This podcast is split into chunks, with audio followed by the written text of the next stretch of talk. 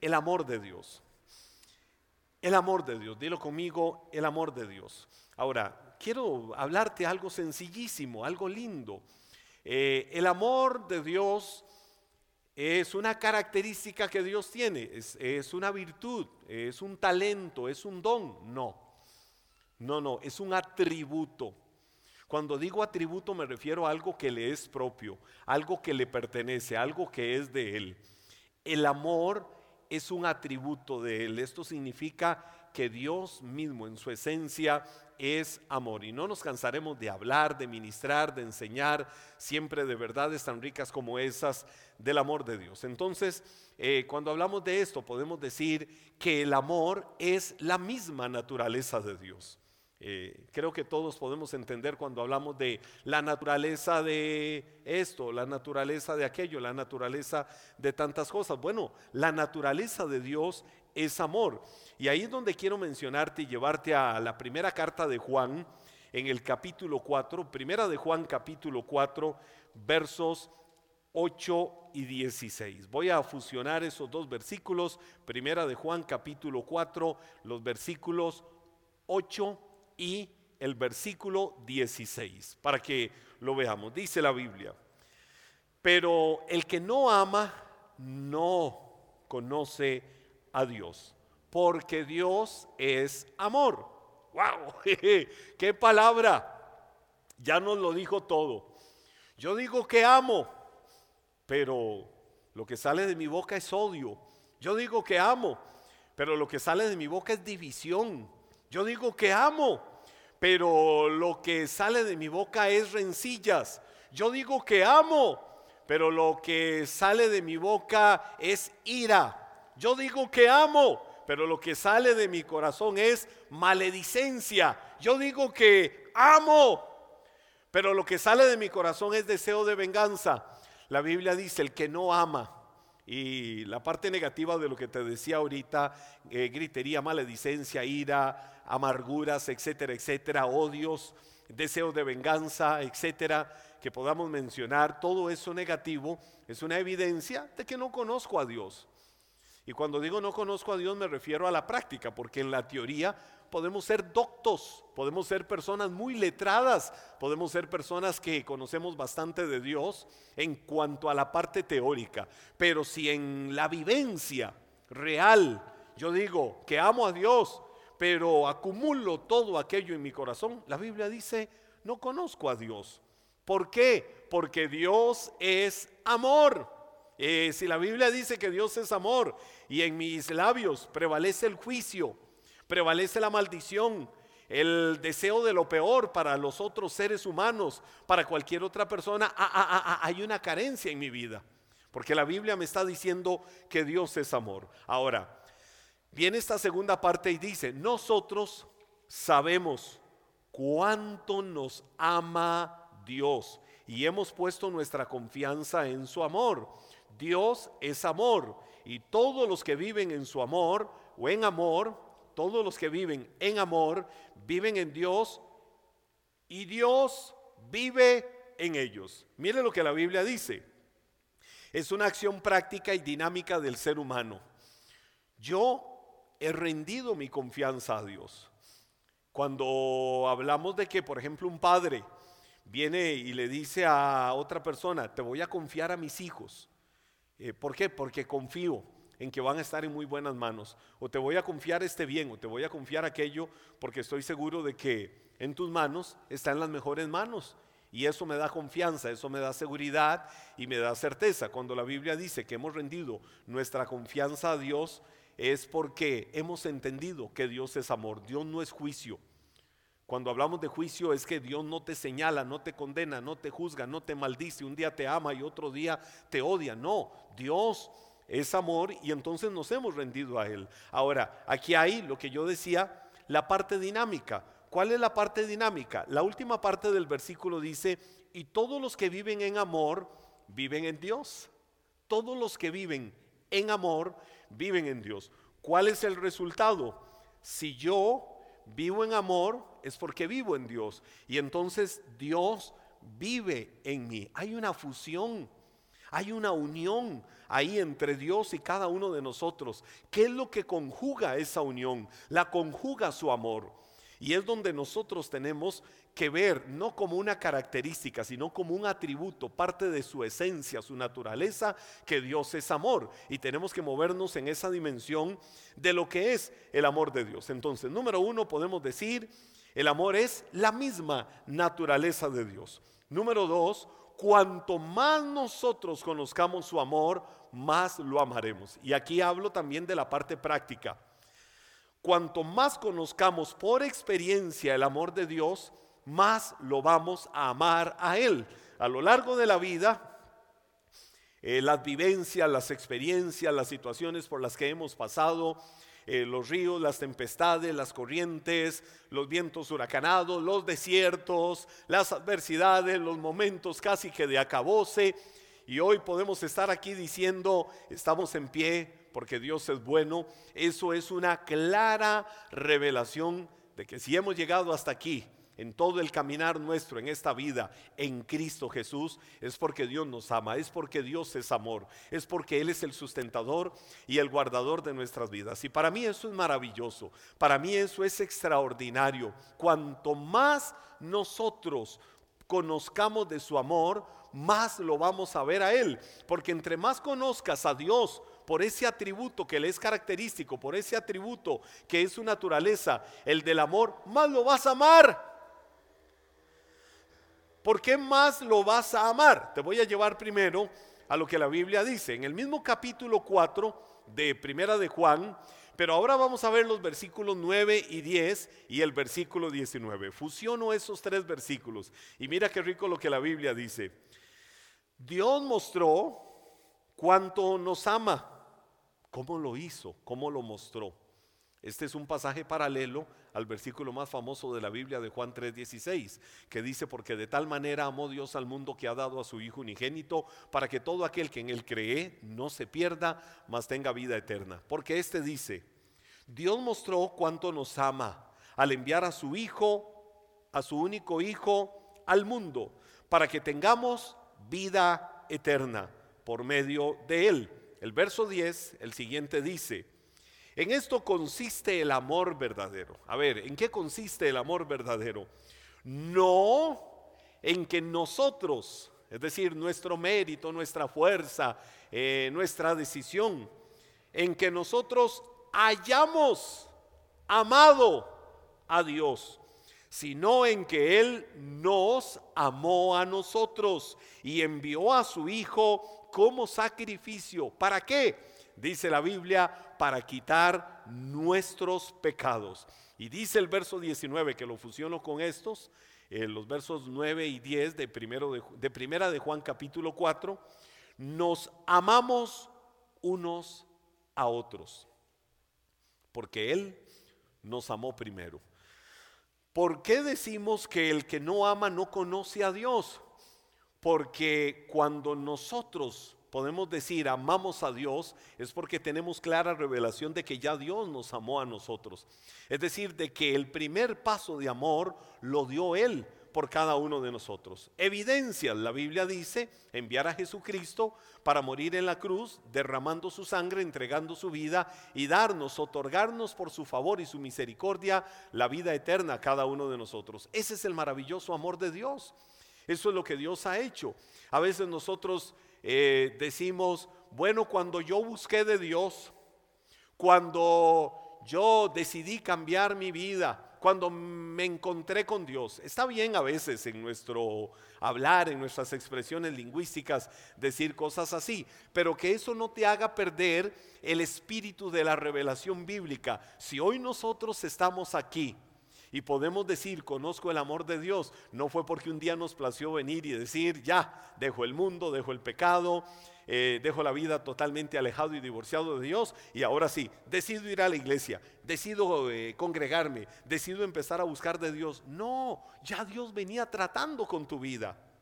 Ya Dios venía inquietándote el corazón. Ya Dios venía generando algo, porque esa es su gracia, ese es su favor. Ahorita lo vamos a ver, pero esto no se trata del que mucho corre o quiere. Eh, no es como aquellos fariseos que querían estar de primeros en las plazas y en los lugares públicos, mostrándose como los más espirituales, pero era que buscaban la gloria de los hombres, era que buscaban que la gente les alabara, buscaban que la gente les exaltara. Si nosotros tenemos un testimonio de vida de cuando llegamos a Cristo, nunca podemos perder de vista que es porque ya el Espíritu Santo estaba trayendo convencimiento a nuestras vidas de lo que es el amor de Dios. Y si hoy estamos aquí, nunca te olvides. No, no, escucha esto. Nunca te olvides de que si hoy estamos aquí es porque Dios nos amó primero. Y ahí es donde dice el verso 19 de primera de Juan, de que nosotros nos amamos unos a otros, porque Dios nos amó primero. Ahora, alguien dice, paz, pero qué difícil para mí es amar a ciertas personas. Ahora, lo que te quiero decir es que el amor no es un sentimiento, el amor es una decisión. Dios no te amó por lo bonito o no bonito que fueras. Dios no te amó porque eras bonito o buena gente. Dios no te amó porque habías hecho muchos méritos o no habías hecho méritos. A Dios le plació amarte. Dios no te ama por lo que eres, eh, por lo que haces y lo que no haces. No, Dios te ama porque Él mismo sabe que fue quien te manufacturó, quien te hizo en el vientre de tu madre, en lo oculto. Qué maravilloso ese amor. Y cuando yo veo esto del amor de Dios, recuerdo aquella anécdota, aquella vivencia, eh, este hecho real del famoso tocayo mío de Henry Ford. Resulta que, aunque muchos conocen esta historia, pero puede ser que tú no la conozcas y esta historia te lleve a una revelación de quién es el amor de Dios. ¿Por qué? Ya te lo digo. Pero resulta que un día, en una inmensa carretera de hace quizás 100 años, por ahí promedio, estaba un hombre eh, con su vehículo con un desperfecto mecánico. Y era una carretera muy solitaria. Pasaban las horas y no lograba solucionar el asunto del vehículo.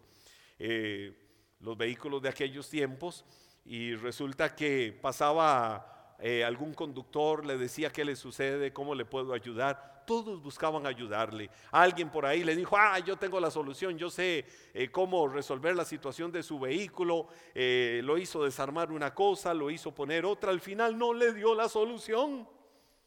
Y así unos y otros, de una forma sincera buscaron darle la solución. Hasta que en algún momento allá a la distancia, ya casi cuando el día, la lumbrera mayor estaba dando espacio a la lumbrera menor, ya la luz del sol estaba yéndose, estaba llegando el momento de la puesta del sol y ya se acercaba la noche. A lo lejos se divisa un vehículo que se va acercando. El vehículo se detiene. Se baja un hombre con su traje entero que conducía aquel vehículo, se quita su sombrero y le dice, caballero, ¿cuál es el problema que tiene? Y le dice, todo el día he estado aquí, horas de horas, tratando de solucionar el problema de mi vehículo. No he logrado que alguien venga y me dé la solución. No voy a abandonar mi vehículo, me ha costado mucho pero nadie me ha dado la solución. Ese hombre se volvió y le dijo, yo tengo la respuesta, tengo la solución. ¡Eh, Señor! Pero ¿cómo? Usted me va a decir que tiene la solución para mi vehículo. Si muchos en el día me han dicho lo mismo y no me han respondido, yo tengo la solución para su vehículo. El hombre se quita su, su saco, se acomoda las mangas de su camisa, se va a la parte del motor, le dice al hombre, quiero que esté listo adentro. Cuando yo le hago la señal, le da el, el clic y arranca el vehículo.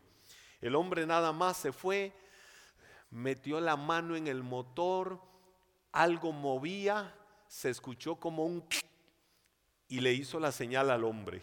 Y el hombre atendiendo lo que aquel le había dicho, nada más llegó y, y arrancó el vehículo se baja asombrado y le dice, hey, ¿cómo lo hizo? Y tan fácil. Si duró pocos segundos apenas. Oiga, pero ¿quién es usted? ¿De dónde salió? ¿Cómo apareció? ¿Qué tiene usted para decirme que pudo solucionar esto? Ese hombre en un lenguaje serio, pero simpático y ameno a la vez, le dice, caballero, yo soy Henry Ford, quien construyó el vehículo que usted anda conduciendo. Es decir, el mismo fabricante de ese vehículo fue el que le solucionó el problema que tenía en aquella ruta aquel hombre. Fue el único que le pudo dar respuesta. ¿Qué te quiero decir con esto?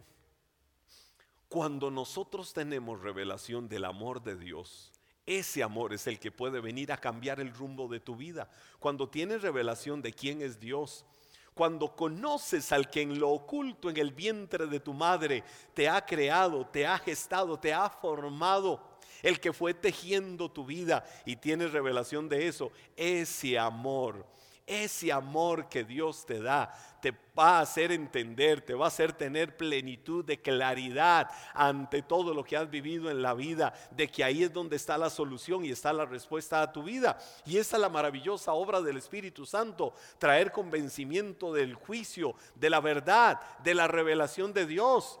Eh, el Espíritu Santo es el que nos guía a toda verdad. Y Él es el que te guía a Cristo para que a la misma vez en Cristo puedas tener la certeza y la seguridad del gran amor, del gran favor y la gran misericordia de Dios. ¿Por qué? Porque Dios fue el que te formó. Y Dios que te formó te trae su amor Dios te envuelve en su amor, te envuelve en su naturaleza, te envuelve en su esencia. Y eso es lo que provoca que ahora a plenitud vivas tu vida, sabiendo que nada de lo que antes tuviste te podrá satisfacer y llenar como lo hace única y exclusivamente el amor de Dios. Ahora, número tres, un principio importante. Tienes que aprender a creer también en la práctica en el amor que Dios te tiene. Tienes que aprender a creer en el amor que Dios te tiene. Te he dicho, número uno, que Dios es amor porque esa es su naturaleza. Número dos, te he dicho que cuanto más conozcamos de su amor, más lo vamos a amar a Él. Y ahora, número tres, debemos de aprender a creer en ese amor que Dios nos tiene. Tienes que aprender a creer en el amor que Dios te tiene. ¿Cómo aprendo a creer en ese amor que Dios me tiene? Quedémonos en el capítulo 4 de Primera de Juan. Pero vamos al verso 16. ¿Qué dice la Biblia ahí? Nosotros sabemos cuánto nos ama Dios y hemos puesto nuestra confianza en su amor. Te estoy reafirmando la poderosa verdad del amor de Dios. ¿Por qué razón? Dice la Biblia, Dios es amor. Quiero que lo digas conmigo. Esa frase sencillísima, pero es la frase más célebre que deberíamos de tener cada uno en nuestro corazón. Dios es amor. Y todos los que viven en Dios y Dios, y todos los que viven en amor viven en Dios y Dios vive en ellos. Ahora, esa verdad tenemos que tenerla ahí firme, clara en nuestro corazón, cada uno de nosotros. Otra vez afírmala, apréndete ese versículo de memoria. Tenlo en tu corazón claro. Tienes que creer sencillamente que Dios te ama. ¿Cuánta gente se ha sentido desahuciada espiritualmente? ¿Cuánta gente ha sido espiritualmente flagelada? Perdón. Porque nosotros en nuestra humanidad, nosotros en nuestra naturaleza cometemos errores. No somos infalibles. No somos perfectos. Hemos fallado en el camino de nuestra de la vida y probablemente te habremos provocado alguna decepción en algún momento. Perdón. Perdón por eso. Pero somos humanos. Lo que te quiero decir es que Dios nunca te va a fallar. Tienes que tener seguridad de que el amor de Dios es fiel. Tienes que tener certeza de que Dios nunca te va a faltar, Dios nunca te va a fallar. Padre y madre te pueden dejar, dice el salmista, pero el amor de Dios nunca te va a faltar, nunca, nunca te va a abandonar, nunca el amor de Dios va a cesar, el amor de Dios más bien va a seguir creciendo porque esa es su naturaleza y tienes que creer a eso. Muchas veces la gente se siente defraudada o la gente se siente decepcionada o como he dicho, se siente desahuciada por el mismo amor de Dios. Recuerdo una historia de un hombre que en alguna ocasión llegó a la iglesia muchos años atrás. Y, ese hombre se quedaba por ahí viendo las reuniones que teníamos un domingo en la tarde o se acostumbró a llegar con su esposa los domingos por la tarde en un antiguo local que tenía Iglesia Maná. Y él se quedaba por ahí. Y yo lo veía que en la alabanza movía sus pies. Y yo decía, este en cualquier momento explota y empieza a alabar y adorar el nombre del Señor. Un día nos, pusimos a hablar y me decía, vea pastor, yo fui servidor de Dios, yo estuve en el ministerio, wow, eh, y empieza a contarme muchas cosas y le digo, ¿qué ha pasado? Y me dice, a mí me encanta venir a la iglesia. Estaba la iglesia dos años mucho de haber nacido, iglesia Maná. Y me dice, a mí me encanta venir a la iglesia. Mi esposa es feliz viniendo eh, a este lugar. Y yo deseo alabar y adorar a Dios. ¿Y por qué no lo haces? Porque yo blasfemé contra el Espíritu Santo. Y yo me quedé intrigado e inquietado y dije, hmm, esto me suena a religión. Perdón por la palabra que voy a decir, me suena a religión evangélica la imposición que a veces las estructuras y las normas quieren imponerle a la gente, salidas totalmente de la revelación bíblica. Yo soy cristiano evangélico, pero, pero entiendo y creo y conozco a un Dios de amor. Pues resulta que empezamos a hablar y el hombre me dice, en algún momento de mi vida, por un error que cometí, llegó una autoridad espiritual y me dijo, usted lo que hizo fue blasfemar contra el Espíritu Santo. Y la Biblia dice que el único pecado que no le será perdonado a los hombres es la blasfemia contra el Espíritu Santo. Y entonces desde ahí me marcó, desde ahí me estigmatizó, desde ahí yo dije, perdí mi vida eterna. Pastor, ¿usted cree que yo soy feliz? Yo vivo con ese dolor. Le digo, ¿cuál dolor? Que yo deseo alabar y adorar a Dios. Yo deseo exaltar su nombre, pero no puedo, pastor, porque ya yo sé que blasfemé contra el Espíritu Santo. Aunque esta historia suene muy infantil o muy inocente, era verdad. Ese hombre derramaba lágrimas por sus ojos diciéndome eso. Y recuerdo que me volví, lo abracé y le digo, te quiero hacer una pregunta. ¿Vos crees que una persona que no tenga el Espíritu Santo adentro de su corazón morando como templo y habitación personal de Él, del Espíritu, va a querer alabar y adorar a Dios. No, esa persona va a querer maldecir y va a querer levantarse como un apóstata de la fe, va a querer levantarse de la peor manera contra Dios. Pero no es lo que hay en tu corazón punto. Eres el templo del Espíritu Santo. Eres un hijo de Dios. Yo reprendo esa mentira y ese engaño religioso que en algún momento te quisieron imponer. Y le dije, y te lo voy a dejar totalmente claro. La blasfemia contra el Espíritu Santo es el acto deliberado y continuo de negar la obra redentora de Cristo. Esa es la blasfemia contra el Espíritu Santo negar el señorío de Cristo, negar la obra redentora de Cristo, negar a Cristo como Señor y Salvador. A veces andamos buscando, mire, se lo digo yo, con sencillez de corazón. Tengo mis carreras universitarias a nivel ministerial, pero al final de cuentas Pablo dijo, la letra mata, pero el espíritu edifica. Al final de cuentas, la letra no es lo que le va a dar la vida eterna a la gente. Lo que le va a dar la vida eterna es el amor maravilloso de Dios revelado por la obra de Cristo en la cruz del Calvario. Y reconocer ese maravilloso amor de Dios. A veces yo digo, Señor, ¿de dónde se sacan tantas cosas? Pero bueno, ese no es el tema y no voy a entrar en discusiones ni en cosas banales con esto, porque quiero edificar, quiero bendecir tu vida, quiero que sepas que en Iglesia Maná amamos a la gente y este es un refugio del amor de Dios. Este es el hospital del Espíritu Santo. Aquí no, aquí no estamos metidos en una cueva de inmaculados, no. El que comenzó en mí, en Henry Zúñiga, la buena obra, un día cuando Él vino a mi corazón y me mostró su amor, la va a llevar a feliz término hasta el día en que Cristo regrese por mi vida.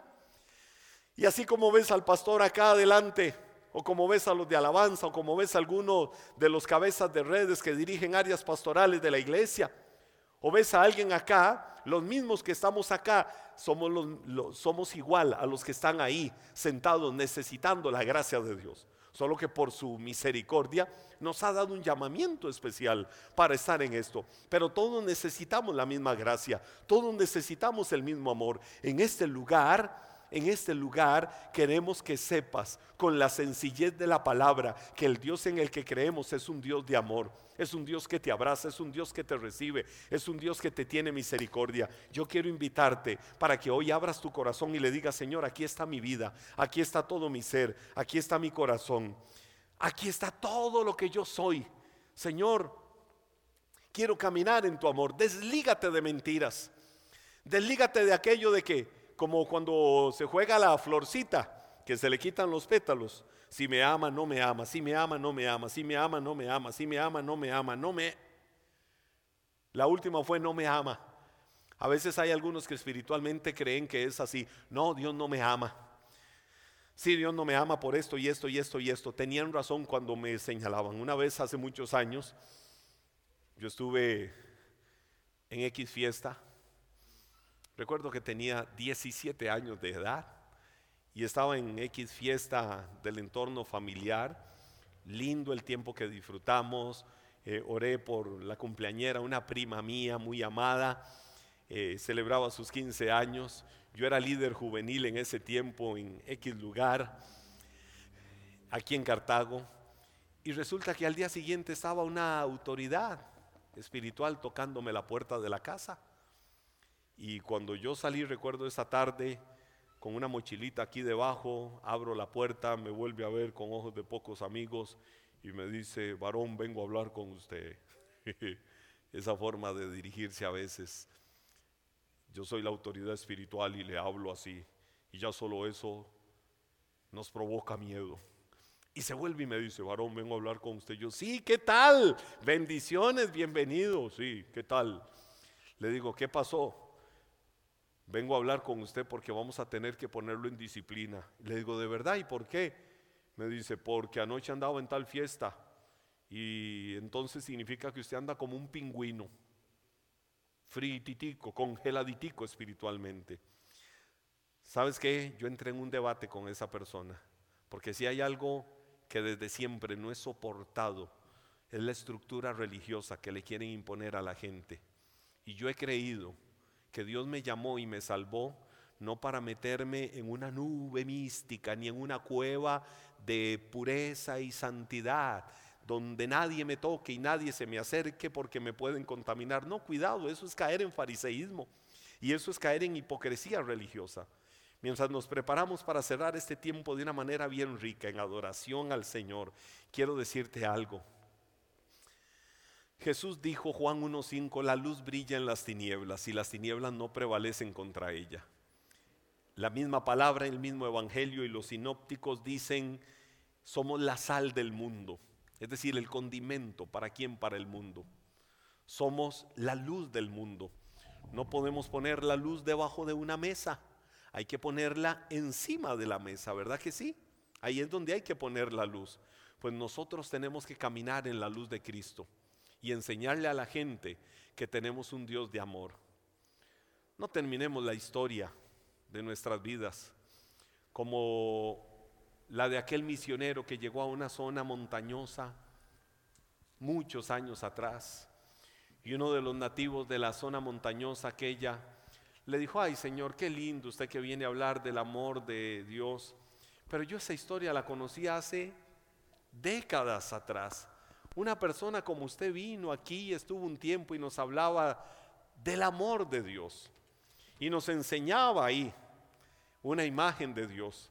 Y recuerdo que en esa imagen, y digo esto con cuidado y respeto, dice, pero recuerdo que en esa imagen estaba un viejito todo barbudo, con cara de pocos amigos. Mire, después de tantos años, yo recuerdo esa foto muy clara. Ese viejito ya se tuvo que haber muerto, además de que tenía cara de pocos amigos. Escuché al tiempo que al hijo lo mataron en una cruz. Y había una paloma también ahí. Mire, aquí llegan tantos cazadores que esa paloma hace mucho tiempo tuvieron también que haberla matado. A veces tenemos una imagen del Dios por lo que se nos enseñó a través de representaciones pictóricas o a través del Dios que se enoja o a través del Dios que señala, condena y maldice. Yo quiero decirte hoy que Dios es amor. Dios te ama y Dios tiene un plan perfecto para tu vida. Y Dios tiene un plan maravilloso que quiere revelar a tu corazón.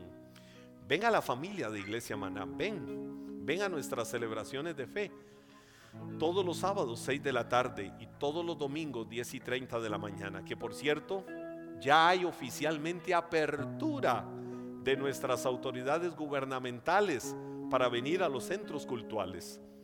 Llamamos a nuestras reuniones generales de iglesia celebraciones de fe, porque tiene que ser toda una celebración. Ven y el que estés con nosotros le va a dar vida, le va a dar colorido y vamos a estar navegando en las aguas del amor de Dios, disfrutando de momentos bien ricos y bien especiales. Y este fin de semana en particular tenemos una palabra que va a traer frescura a tu vida y te va a recordar y te va a fortalecer y te va a animar a entender y creer que de verdad Dios es amor y que Él te ama y que eso tienes que creerlo.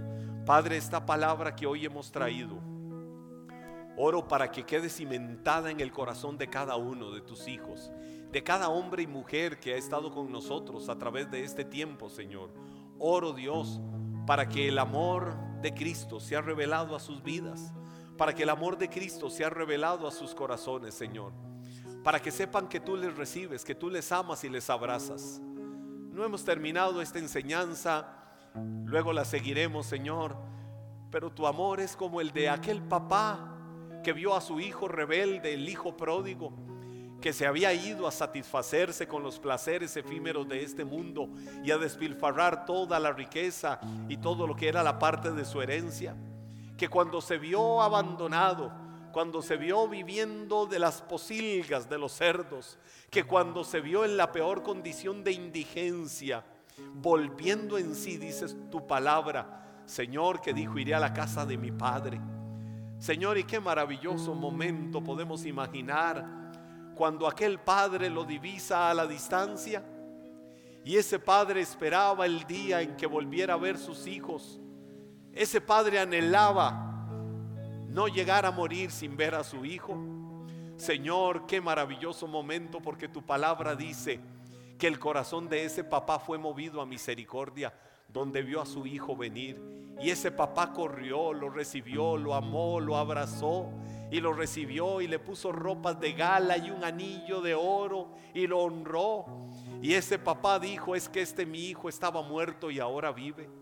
Señor, así ves tú el corazón de cada hombre. Esa parábola del Hijo Pródigo revela lo que es tu amor.